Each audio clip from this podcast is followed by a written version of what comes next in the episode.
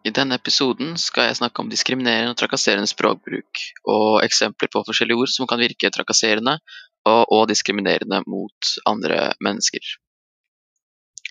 Jeg skal drøfte disse ordene ut fra enkelte spørsmål, som er det greit å bruke disse ordene, hvilke fordommer kan disse ordene avsløre om de som bruker dem, på hvilken måte og hvem kan de oppleves som diskriminerende og trakasserende, har det blitt mer akseptert å bruke disse ordene, hvorfor er folk uenige om hvilke ord som er ok å bruke ikke, og hva er grunnen til at noen synes det er greit å bruke ord du ikke synes er ok? Vi kan starte med første ordet, som er dust. Dust er en betegnelse på en person som er dum, eh, er definisjonen fra Norsk ordbank.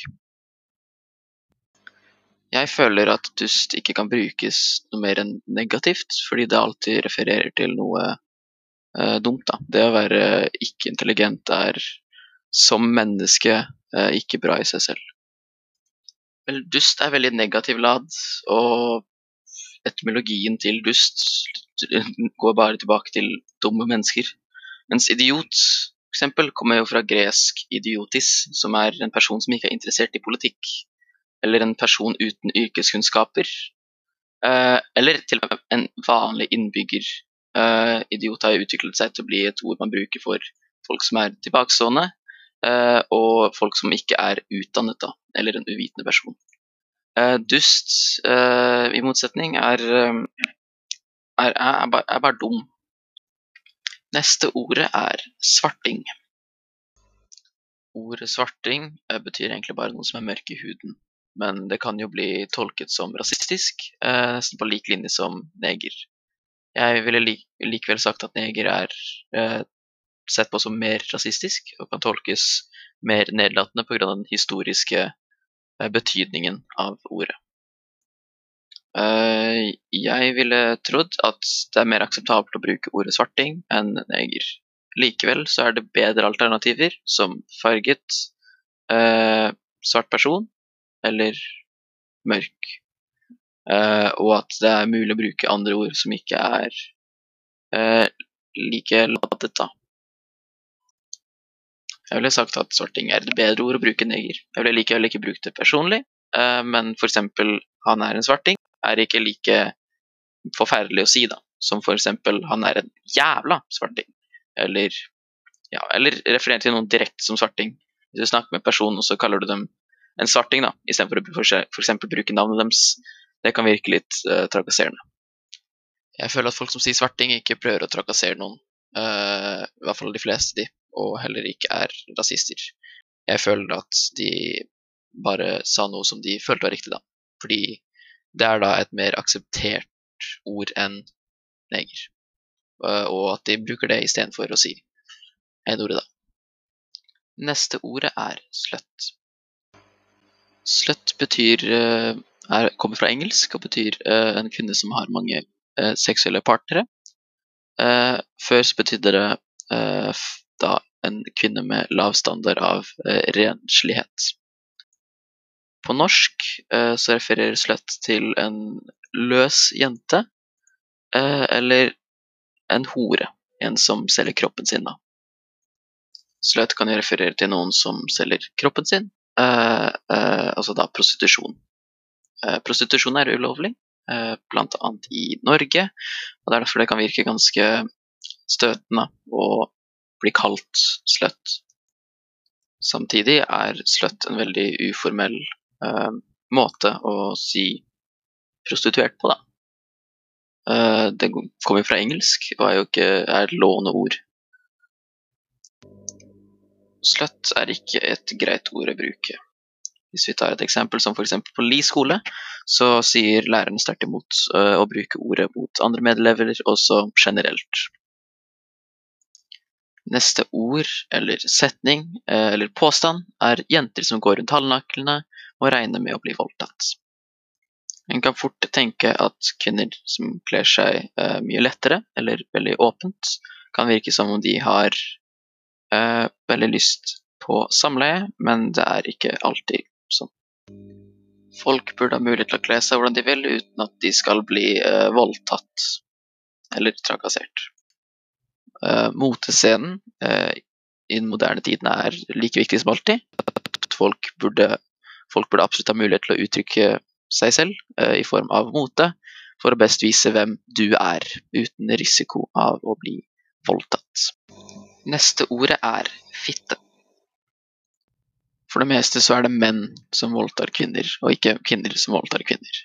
Så hvis vi ser på hva menn sier eh, som gjør at menn flest, eller menn voldtar kvinner, så sier de at det å kle seg eh, lett ikke er nødvendigvis det som fører til voldtekt. Det som eh, fører til voldtekt, er det å sende miksede signaler, da, som å flørte, når du egentlig ikke er, eh, er står bak det. da.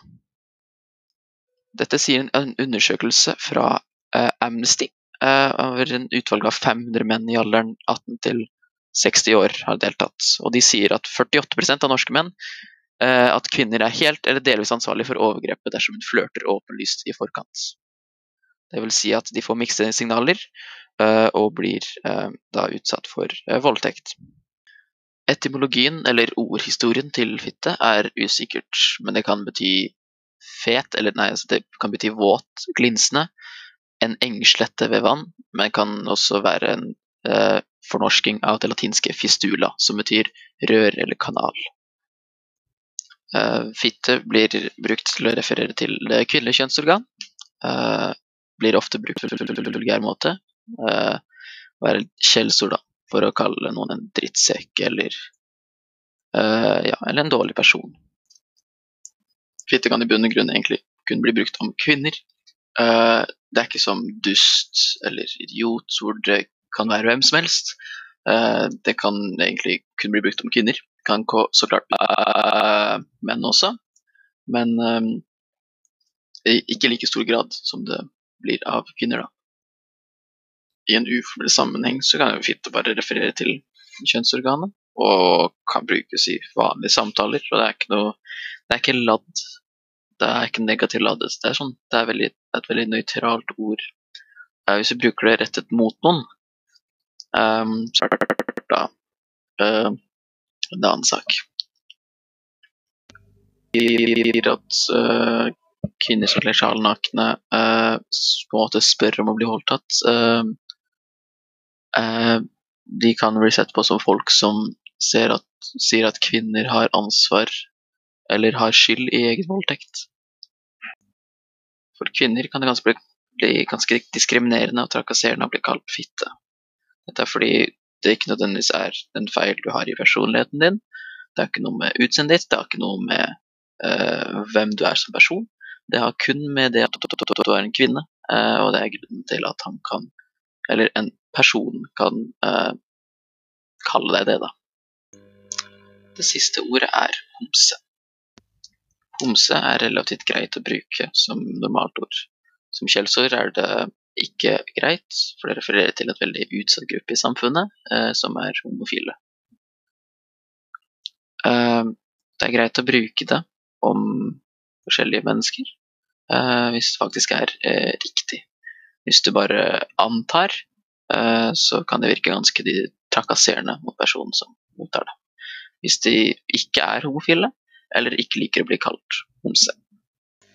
Samfunnet har gått gjennom en viss eh, sosial revolusjon, og homofili eh, og transseksualitet bl.a. har blitt mye mer akseptert. Eh, og det å bruke disse ordene om andre mennesker har blitt mer akseptert pga. dette. Folk kan ofte si homse til folk som ikke er homofile. Uh, folk har utviklet en type gaydar, hvor de spotter folk på gata og tenker at ah, de er homofile, før de engang vet historien eller hvem den personen er.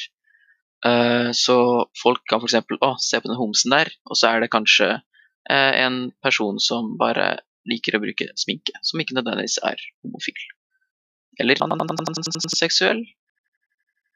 Det, det, det, det, er da veldig generaliserende, og folk som bruker ordet, kan kanskje uh, virke trakasserende. Det er flere grunner til at folk er uenige om hvilke ord som er ok å bruke og ikke. For det første har folk forskjellige terskler for um, hva som er greit og ikke. Uh, I tillegg så er det folk som tenker litt annerledes, har kanskje hatt en dårlig opplevelse med et spesielt rase.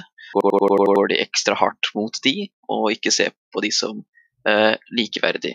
Kanskje de har blitt oppvokst under et rasistisk hus, uh, og da kan det kanskje være greit for dem å bruke ordet neger, kanskje.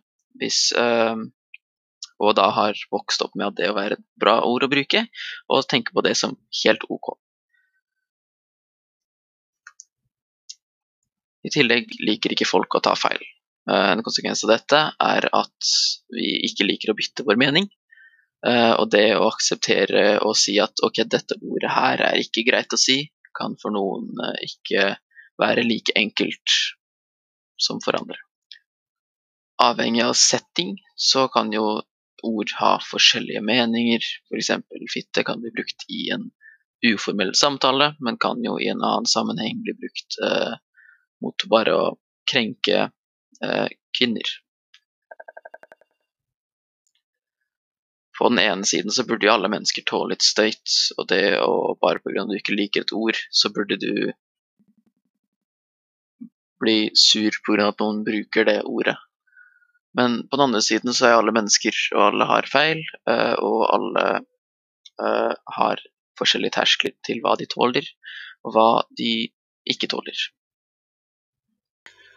Folk som sier svarting, er ikke nødvendigvis rasistiske. De prøver å holde seg unna ord som neger, uh, og, en, og, er ikke nødvendigvis uh, hatere av en annen rase.